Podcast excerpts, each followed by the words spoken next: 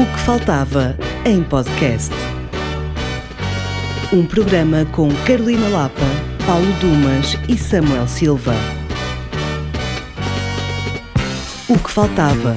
Tudo o que não pode faltar, quinzenalmente no Jornal de Guimarães e na RUM, Rádio Universitária do Minho. Olá, sejam muito bem-vindos. Isto é O que Faltava em um podcast, o que não pode faltar, em forma de conversa a três, de 15 em 15 dias, com Carolina Lapa, Paulo Dumas e Samuel Silva. O som tem o tratamento do Tomás Nobre. Este é o programa número 62 para domingo, 19 de novembro, com transmissão na antena da RUM, Rádio Universitária do Minho, e online na página do Jornal de Guimarães. Neste programa falaremos de hum, Rodrigo Cuevas, o, o espetáculo uh, que esteve na Casa da Música há uns dias, os Diruf também, que tiveram no Generation também há uns dias, e falamos de John Cassavetes, uh, A Woman Under the Influence, uma mulher sob influência, e na segunda parte uh, trazemos aqui, antecipamos O Rapaz e a Garça, novo filme de Yao Miyazaki, e a peça de Raquel Castro, As Castro. Por último, uh, eu falarei do meu regresso à festa do Pinheiro. Para já, vamos regressar, vamos começar com música e vamos ouvir uma, um dos temas do disco novo da eh, Sara Correia, chama-se Balada de Outono.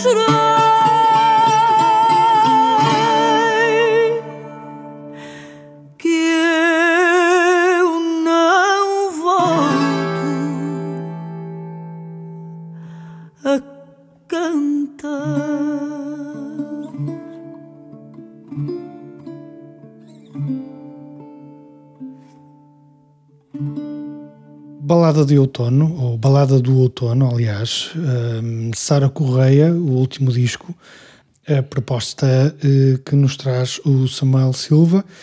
Uh, não sei se queres dizer alguma coisa sobre a canção que escolheste, uh, mas com desafio-te desde já a falar do tema que trazes para a primeira ronda da conversa que é a memória do uh, concerto de Rodrigo Cuevas na, na Casa da Música. Digo só uma coisinha, que gosto muito, muito do disco da Sara Correia e, e, escolhi esta canção, primeiro porque é uma versão do Zeca Afonso e sempre que eu posso falar no Zeca Afonso eu falo no Zeca Afonso e a segunda é porque estamos no outono e pareceu-me que fazia todo sentido. Eu já fiz compota de abóbora e comi castanhas no fim de semana, portanto o outono começou oficialmente, pelo menos no meu estômago.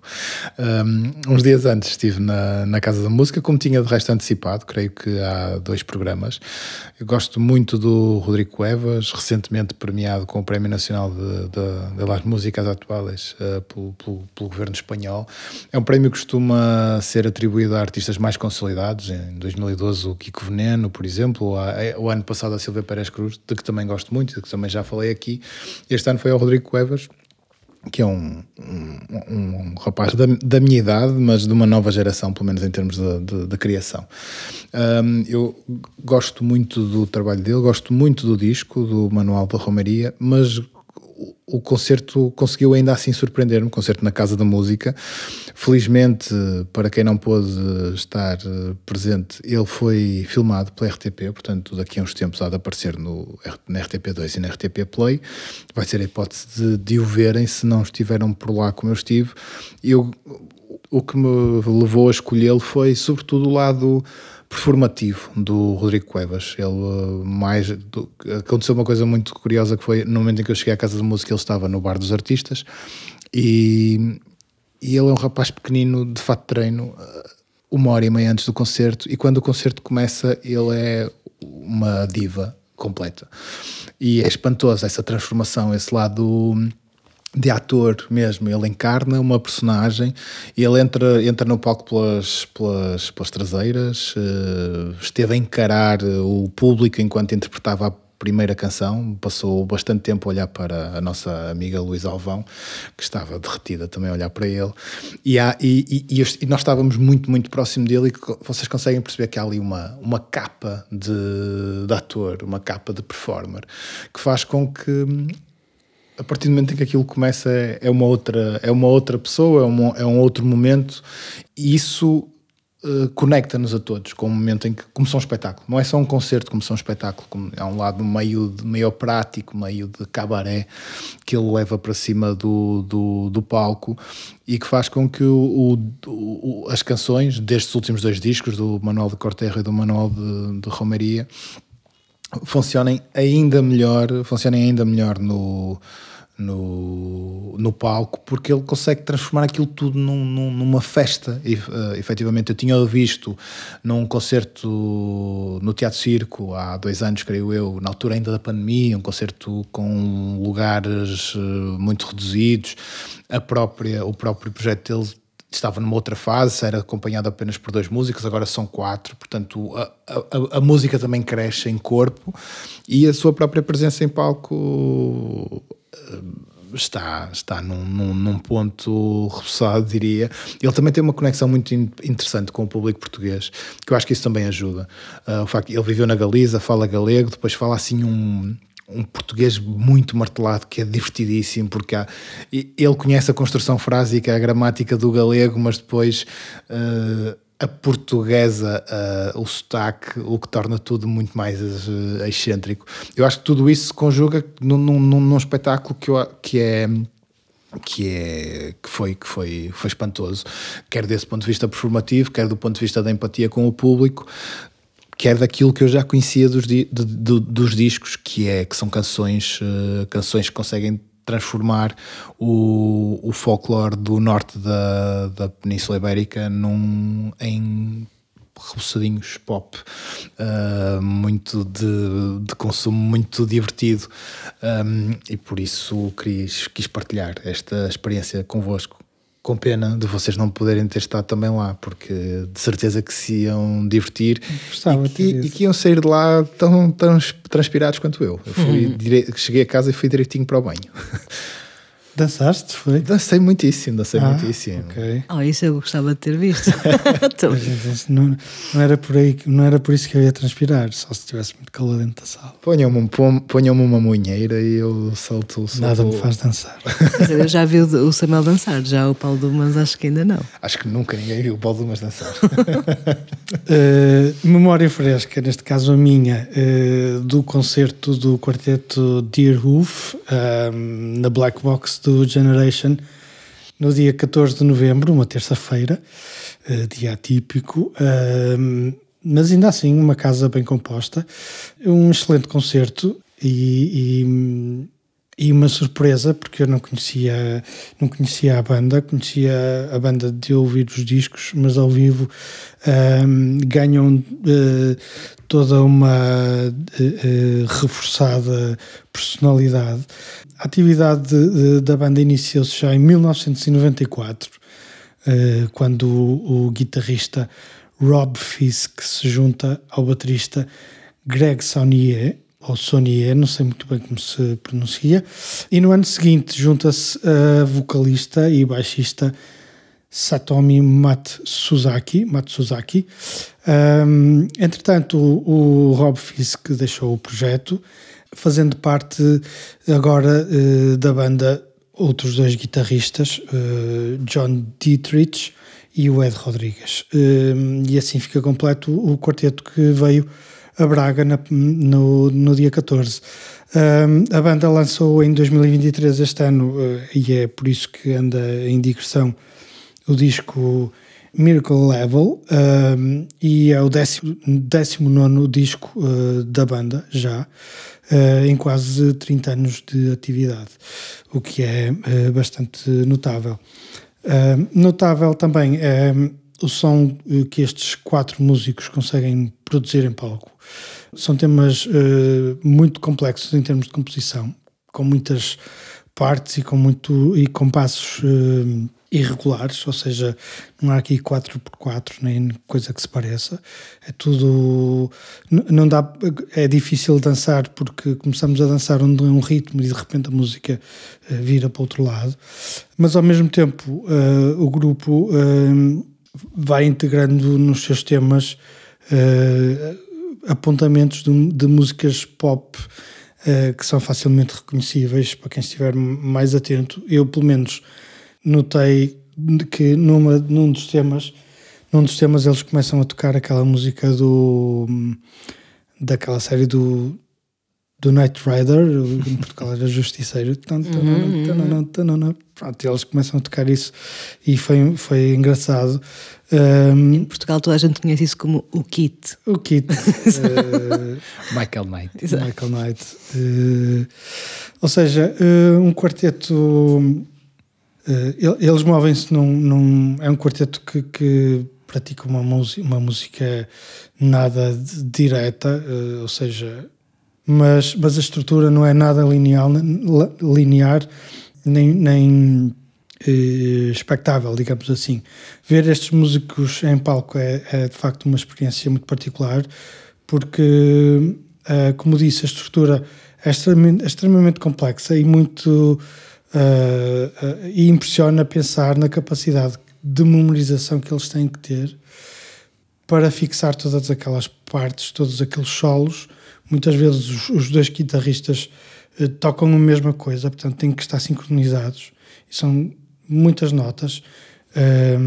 aquilo se fosse se, se, aquilo que é tocado na guitarra se fosse tocado no, eh, num cravo ou, ou algo do género, ficaria a parecer algo de música barroca, eh, assim, muito, tudo, tudo muito dedilhado.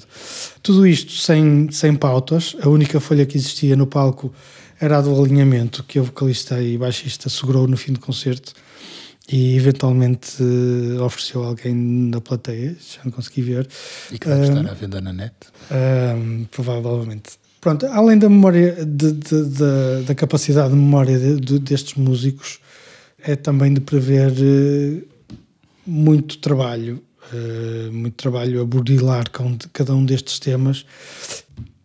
E é impressionante como as duas guitarras eh, e o baixo se encaixam na perfeição. Portanto, e esta eh, perfeição eh, não é nada polida, isto é, o som é muitas vezes eh, dissonante e, quando, e quando as harmonias por, por um momento se, se juntam nas guitarras, ehm, a seguir partem, parte cada uma para cada seu lado e, e vão criando verdadeiros ehm, turbilhões eh, sónicos.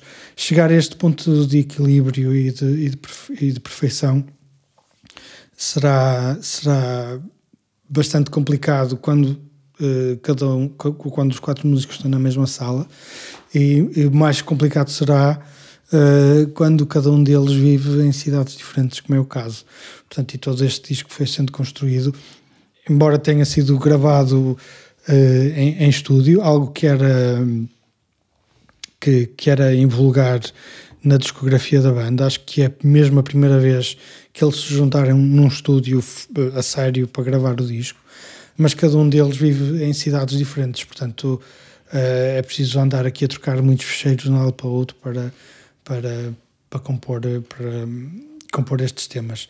Eh, uma, uma nota para a disposição da banda em palco que é muito curiosa. Eh, Normalmente o baixo e a bateria estão, estão juntos, que, ou seja, constituem a, secção rítmica. Ahm, desta vez o baixo e a bateria ficavam em lados opostos do, do palco e as duas guitarras ao meio. Eh, portanto, até nisso há alguma invulgaridade. Quase que se diria mesmo que a bateria do, do Greg Sonier não queria saber do baixo para nada. Era, muitas vezes era ele que dava o impulso nas músicas para aquilo fugir rapidamente da- da linearidade e era uma, uma eh, era- era- tinha momentos quase de total, total liberdade eh, não falo em free jazz, embora ah, seja claramente uma influência eh, que, eles, que eles tinham. Finalmente, falando das referências que conseguimos notar no concerto, ahm, desde a música clássica, que já falei, eh, nota-se em, em, em muitos dos, dos arpégios e do- de to- da, composição da- das, dos solos de guitarra, que há ali muitas influências da música clássica, eh, passando pelo jazz, pela, pela pop, através daquelas vinhetazinhas que eles iam introduzir no meio do tipo easter eggs que, se- que eles introduziam no meio das músicas e, e, e andavam por territórios eh, que antes eh, eh, por onde antes andou o Frank Zappa e o Captain Beefheart e, esses- e essa tropa. Encontros como, como este são por isso momentos especiais que a banda muitas vezes aproveita para gravar os, os seus discos e, e este último da- da banda, como disse, é um dos eh, raros casos em que em que o quarteto passou uma temporada no estúdio para, para gravar o disco. Pronto, era esta a memória que eu tinha, que eu tinha para, para partilhar convosco. E, e a Carolina esteve eh, agarrada. Foste ver no cinema ou viste no filminho?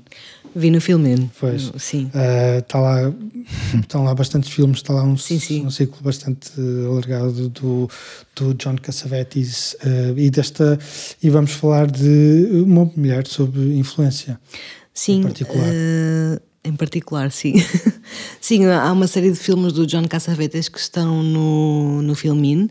Eh, o A Woman Under the Influence é assim um dos eh, clássicos do, do realizador americano e na verdade eu nunca tinha visto e no outro dia decidi ir lá uh, espreitar. E o filme começa logo com uma, com uma série de planos iniciais que te uh, captam logo a atenção. São parece, não sabíamos muito bem se era um aterro, se era uma pedreira, se, se não consegui identificar muito bem, mas é um terreno árido, uh, onde há caterpillars e caminhões, carrinhas de caixa aberta e homens duros, uh, aquelas cores saturadas dos anos 70, tudo aquilo é, é muito, uh, como dizer, é quase extremamente bonito e ao mesmo tempo uh, desolado. E logo essa entrada no filme é, é muito, muito interessante e muito curiosa. Tu percebes logo, ok, estou a ver cinema. Começamos logo por aí. E, e depois, claro, percebemos que faz parte da, da narrativa do filme o marido. Uh, o, o Longhetti, o Nick Longhetti, trabalha uh, na, no que me parece ser a Câmara uh, daquela cidade, uh, em zonas, na, na, parte mais ligada a obras e construção, e, e, é casado com a Mabel Longhetti, que é uma stay-at-home mom, uma, uma mãe doméstica, pá, que, um, que tem uma série de desequilíbrios, sim, chamemos-lhe desequilíbrios psicológicos. Um, inicialmente parece-nos que um, os, condi a condição de saúde mental uh, é exclusiva da Mabel. Realmente ela, para os anos 80, é uma, é uma mulher, mãe, casada, muito pouco uh, socialmente aceitável, digamos assim. Uh, desde logo ela é estranha no seu comportamento, no seu comportamento para com outros homens, para com os amigos ou colegas do marido. Eh, mas não só, também para com os filhos, para a maneira como ela um, ehm, aguarda pelo autocarro que vem da escola, todas essas coisas são muito particulares e, e percebe-se que ela tem um, um, problema também com consumos de álcool e, e, faz com que o desequilíbrio dela seja muito desesperante, mas ao mesmo tempo inicialmente parece quase um escafandro, que ela vive num, numa numa situação, numa condição que, que tem a ver com o que ela é ou, ou uh, uh, a patologia de que ela possa padecer, mas ao longo do filme percebe-se que também uh, aquilo não vem só de um desequilíbrio, vem também de um, de um entorno e de um, de um contexto familiar e social que também quase que quase que chegas ao fim do filme e sentes que é uma inevitabilidade a condição uh, psicológica daquela mulher.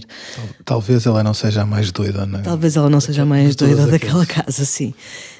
Um, a Gina Rollins, que era foi mulher do, do Cassavetes até à morte do Cassavetes, é uma atriz incrível e há, há gestos de mão da, da, da, da, personagem da Mabel que são inacreditáveis, movimentos que ela faz que têm que ver com um, pronto, um problema de saúde mental que são incríveis. Eh, numa nota mais cómica, posso dizer que eu tenho quase a certeza que a Elaine do Seinfeld foi buscar um gesto em que ela faz um thumbs up na dança a este personagem, porque um, a Mabel, quando, quando começava a ficar num limite de tolerância, fazia um gesto com a mão e uma, e uma vocalização, uma, coisa assim mesmo uh, uh, forte. E pronto, acho, acho que toda a gente devia ver este filme, é realmente um filme belíssimo. É, Uh, e, e, se calhar ouvimos um bocadinho do trailer, se calhar acho que isso pode ajudar.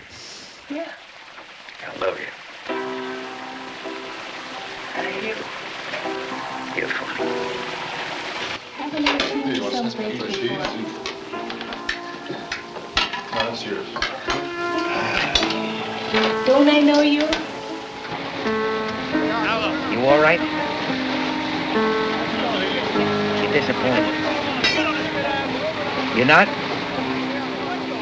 Are you disappointed? Baby, I don't want you to be disappointed.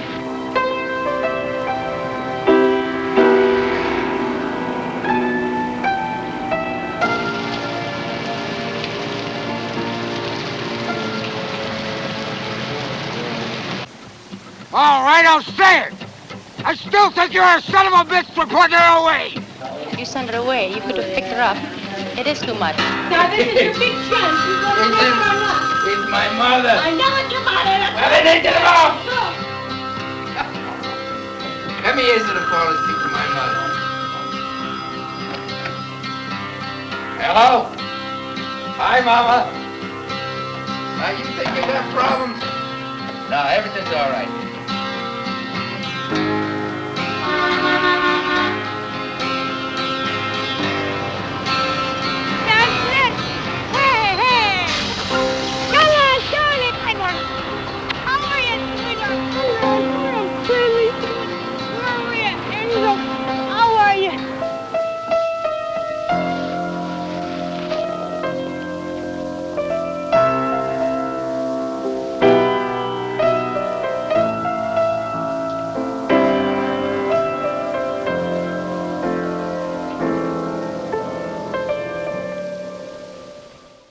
Mulher sob influência, eh, a escolha da Carolina Lapa e a música que vamos ouvir a seguir está relacionada com o filme. Sim, há um momento em que a Mabel canta, cantarola, digamos assim, à capela, a música I've Got a Kick, I Got a Kick Out of You, eh, na versão do Frank Sinatra, percebe-se pela intuação que, que é essa.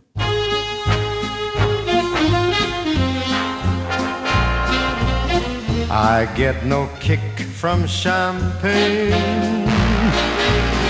Mere alcohol, it doesn't move me at all. So tell me why should it be true that I get a kick out of you? Some like the bop type refrain. I'm sure that if I heard even one riff, twould bore me terrifically too. Yet I get a kick out of you. I get a kick every time I see you standing there before me. I get a kick, though it's clear to me you obviously don't adore me. I get no kick in a plane flying too high with some gal in the sky my idea of nothing to do. Yet I get a kick out of you.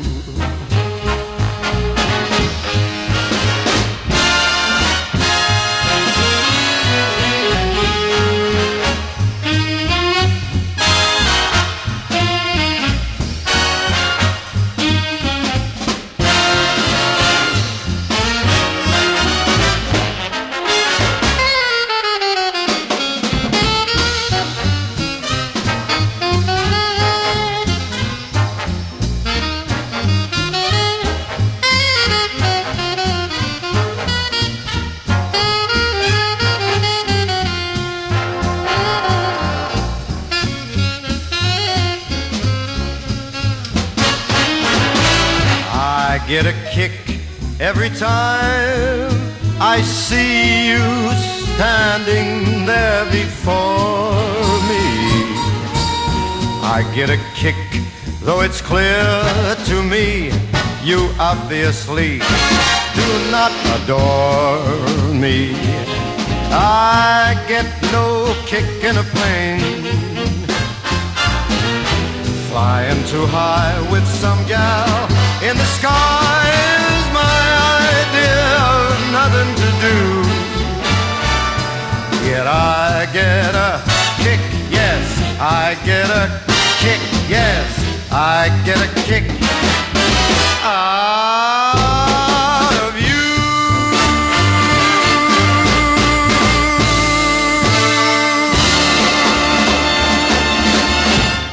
I Get a Kick Out of You, Frank Sinatra. Eh, a propósito, Finalmente, finalmente Frank Sinatra neste programa. Por acaso, passaram-se anos até nós trazermos o Frank Sinatra. Isto é uma falha grave. eu acho que Tant- se, Tantas semanas com Sensible Soccer, sim, quer dizer, ninguém, ninguém, ninguém traz o Frank Sinatra. ainda. O quê? Ainda não repetimos nenhum. eh, autor? Sim, há Acho, alguns acho que sim. alguns acho, que- acho que repetidos, já alguns repetidos. A ir já ao temos- Spotify, acho que já há alguns repetidos. Já temos repetidos, acho que sim. Mas é, é, é fazer as contas, como dizia. Eh, mas faltarão ainda muitos, não é? Eh, que ainda não passamos. Eh, iniciamos então a segunda ronda da conversa. Damos a partida com O Rapaz e a Garça, no filme do Yao Miyazaki, do qual nos vai falar ou vai antecipar o Samuel Silva. Vou dizer uma coisa que é debatível eh, e eu gostava de a debater, na verdade, mas acho que de- depois da morte do Jean-Luc Godard, Hayao Miyazaki é o maior realizador vivo.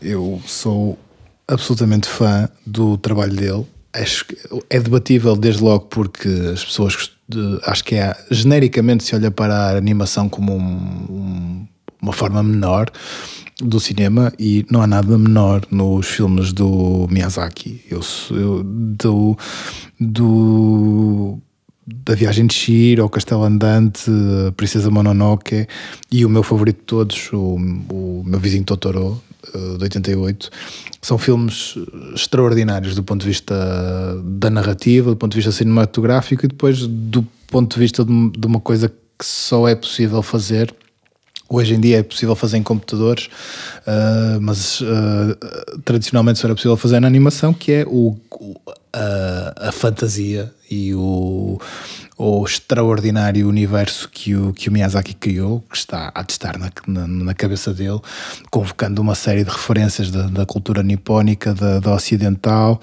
um, e, e- e criando o seu próprio universo e neste sentido ele é um realizador único estamos estamos sempre a ver quando é que ele morre infelizmente porque porque ele já tem 80 e muitos anos é espantoso que ele ainda esteja a fazer 82. 82 porque é espantoso que ele continue a, a fazer filmes com, com esta exigência, quer dizer, eu acabei de ver o, o filme muito recomendável do O Golpe de Sorte do Woody Allen, que é um dos, o- um dos melhores Woody Allens dos últimos, dos últimos 20 anos.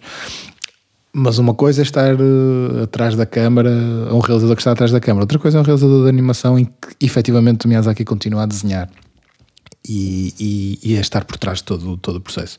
Estou com muita curiosidade com o filme, ele já, já esteve estreia em Portugal no dia 9 de novembro, Ahm, passa nos dois cineclubes daqui da região, em dois dos cineclubes aqui da região no dia 14 de dezembro em Famalicão, no Cineclube de Joane, e antes disso no dia 28 de novembro, numa terça-feira, no Centro Cultural Vila Flor, programação do Cineclube de Guimarães. São duas das oportunidades para ver, além do, do, do facto do filme estar em, em, em cartaz no- nos, nos cinemas mais comerciais.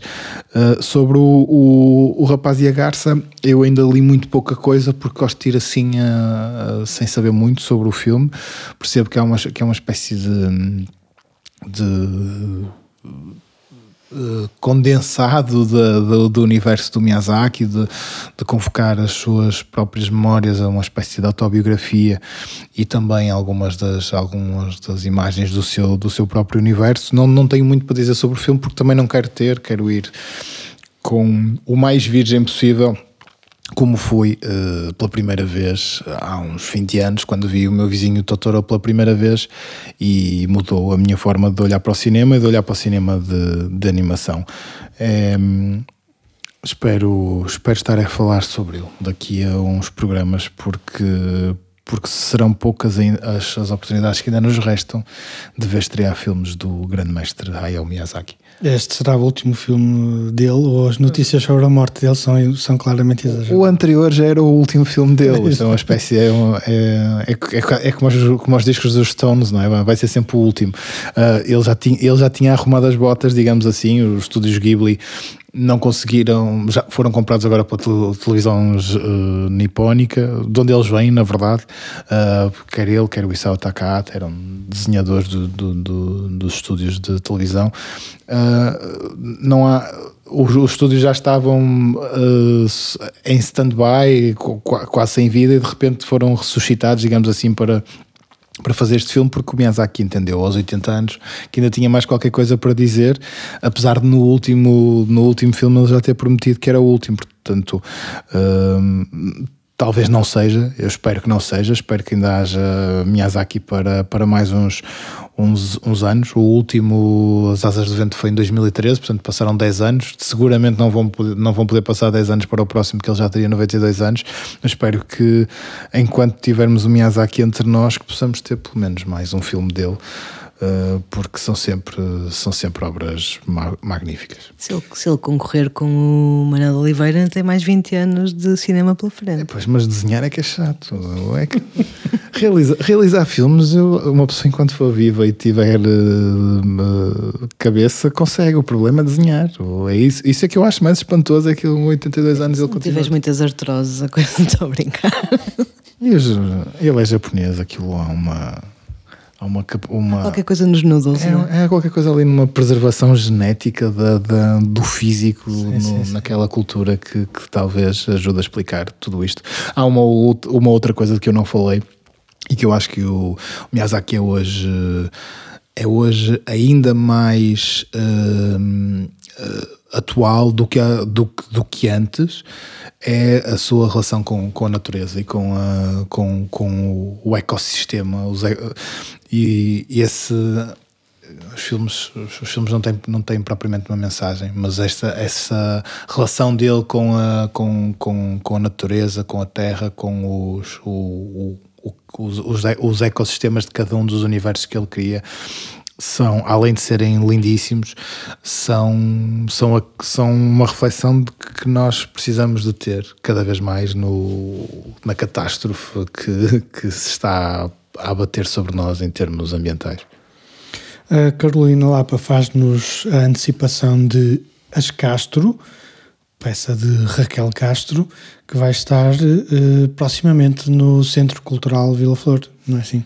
Sim, no dia 15 de dezembro, se não estou em erro, uh, e a razão pela qual eu trago as Castro uh, tenho que ser, tenho que dizer a verdade. Uh, eu tive o privilégio de entrevistar a Raquel Castro para para a revista Ítaca da Odisseia Nacional, da Odisseia Nacional do Teatro Nacional da Ana Maria II, ou seja, o Teatro Nacional da Ana Maria II está em obras, penso que já falámos disto, e, e, enquanto não tem, enquanto não regressa a casa, está a fazer um périplo pelo país e na zona centro estreou este espetáculo precisamente, uh, estreou em, em Tomar, em, a 16 e a 17 de junho e depois em Oliveira do Bairro, seguiu para Oliveira do Bairro a 24 de junho.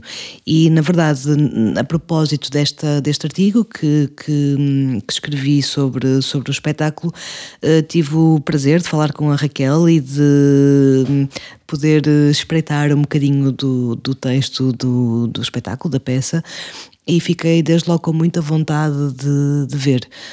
Um, Raquel trabalha no, sobretudo no, os, grandes assuntos da sua obra, digamos assim, são a autobiografia e a autoficção. Uh, já teve uh, outros, outros espetáculos como Terreno Selvagem, Turma de 95 ou A Morte de Raquel, em que ela fala de coisas como a maternidade, no momento em que foi mãe, a adolescência. Uh, vai procurar os colegas de turma da adolescência e faz várias entrevistas com, com pessoas com quem não falava há, 20, há mais de 20 anos e, e, e, são essas as histórias que ela puxa para o palco e também, por exemplo, com a morte de Raquel, a antecipação da sua morte, fazer um exercício de como é que seria no, no dia do meu funeral. Uh, em As Castro, ela uh, vai um bocadinho à, à genealogia da sua família e eu, se calhar, aproveito para ler um bocadinho do que a Raquel disse nesta entrevista para se perceber um pouco melhor. Um, ela, posso, posso começar por aqui. Raquel Castro reconhece que as suas criações partem de uma inquietação pessoal. e agora, citação. Os meus espetáculos começam sempre com uma curiosidade, uma inquietação, uma pergunta que de alguma forma quero ver respondida e que pode assumir muitas formas. Em As Castro, no princípio, era a árvore genealógica. Nova citação: Havia uma curiosidade sobre a árvore genealógica. Começar por fazê-la e perceber depois se tinha potencial para daí fazer um trabalho. Imaginei que o espetáculo pudesse contar as histórias das mulheres que vieram antes de mim e disso ganhar contornos de um contexto histórico. Ora, o que, o que Raquel faz é precisamente isso: é ir uh, contratar os serviços de um genealogista para descobrir a, a árvore genealógica da sua família e centra-se sobretudo nas mulheres.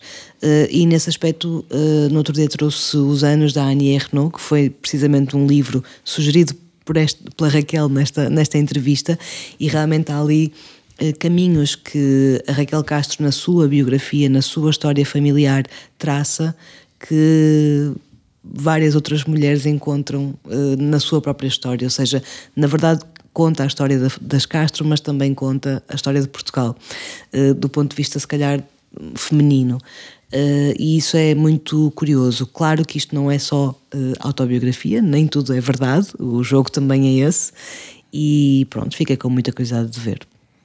para fechar este programa, eu antecipo a festa do Pinheiro, uh, que abre o ciclo das Nicolinas, das festas Nicolinas em Guimarães. E este é o meu regresso ao Pinheiro de alguma forma, na, medida em que durante muitos anos uh, eu não, não, não participei neste, neste festejo, neste cortejo, nesta, nesta, nesta festa. Esta é, é, é, o primeiro, é o primeiro momento das das festas nicolinas que acontecem durante. começam no dia 29 de novembro com o Pinheiro. Dizia eu uh, que as, as, caixas e os bombos já andam, já andam na rua, uh, as, as moinas já têm, já têm acontecido e, portanto, já se sente uh, algum. alguma vibração das festas nicolinas na cidade, mas entre todos os números das nicolinas, o Pinheiro é aquele que um, arrasta mais gente e que é um acontecimento que, que atingiu uma, uma dimensão que vai muito para além daquela que era a sua origem uh, e o seu propósito original.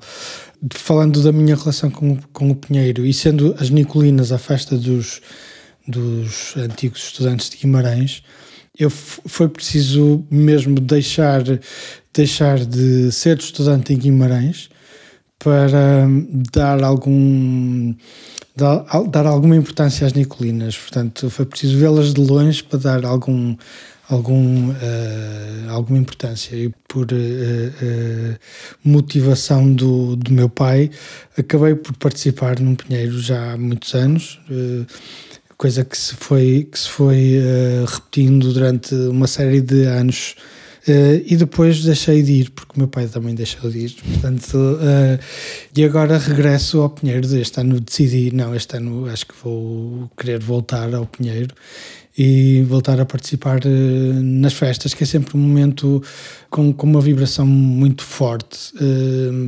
se nós descrevermos o Pinheiro, uh, aquilo que é o Pinheiro, que é, é uma reunião de pessoas uh, que se juntam nas praças, nas praças centrais de Guimarães a tocar bombos e caixas uh, e que depois se reúnem num jantar e a seguir ao jantar há, há, um cortejo que atravessa várias, várias ruas da cidade.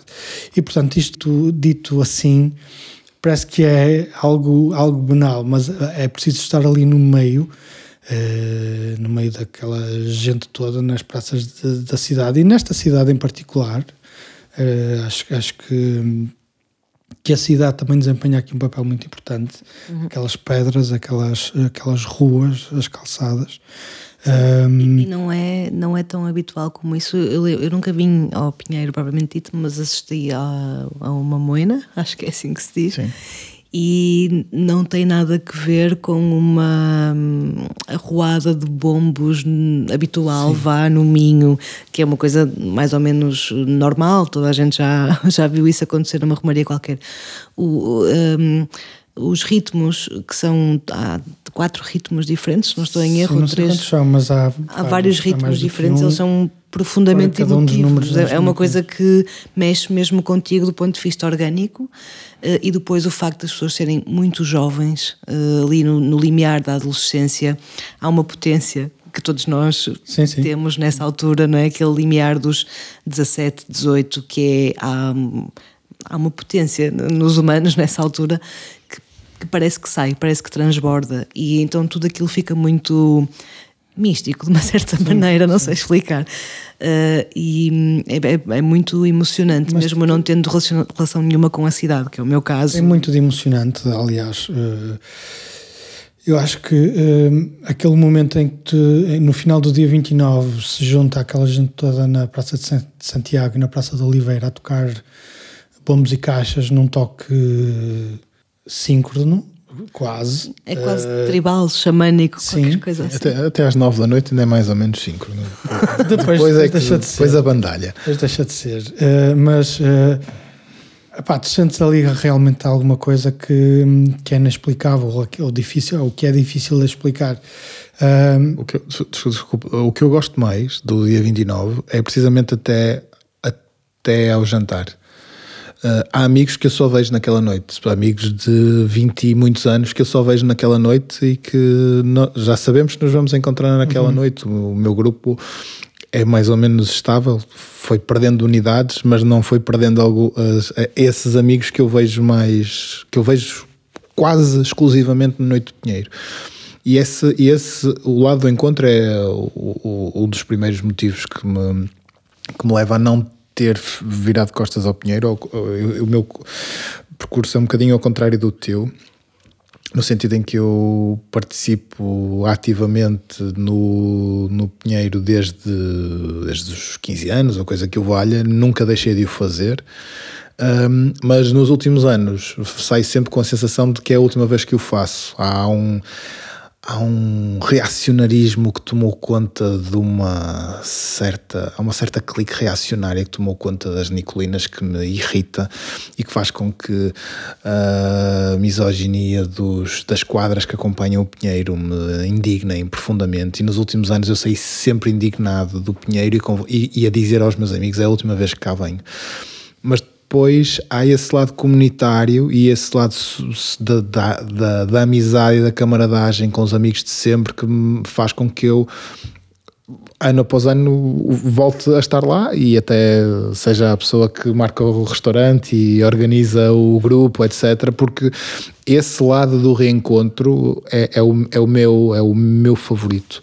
É esse momento da, da- do final da tarde Uh, e, e depois a- o jantar. Uh, O, corte- o, o, o cortejo depende, tem anos, tem anos em que corre bem e anos em que corre mal, mas esse lado gregário, comunitário, dessas uh, quase como há amizades que existem e que subsistem em função da, da existência da festa. Eu acho isso muito, muito bonito. Eu não sei se temos tempo, mas eu vou só dizer uma temos. coisa. Pois é. Mas podes pôr a música por baixo. não, não, diz, diz, diz. É muito rápido. Há uma coisa curiosa que é o Pinheiro é um segredo muito bem guardado dos vimaranenses. Ou seja, não, não me parece. Se houve alguma tentativa de o abrir à participação de pessoas de fora de Guimarães, eu confesso que só descobri que o Pinheiro existia porque interagi na universidade com colegas vimaranenses que no dia seguinte chegaram com os dedos em sangue. Na verdade, é um segredo muito bem guardado. Ou seja, não é aquela festa parece-me, ou se existe essa vontade, não é, não é de todo eh, bem sucedida. Ou seja, é uma, fe- uma festa de vimaranenses para vimaranenses, eh, ninguém é mal recebido, mas percebe-se que é uma coisa vossa. Então vamos eh, terminar o programa de hoje e eh, para, para terminar, vamos fazer já as despedidas, mas eh, introduzo já a música com que vamos encerrar. É de El Rain, é de um disco que eu tenho estado a ouvir com bastante, eh, com bastante antecedência, eh, com bastante eh, Frequência. frequência, peço desculpa, eu estava aqui atento a outra coisa. E a música que vamos ouvir chama-se 5 to 8 Hours a Day, eh, é do disco um, I Killed Your Dog.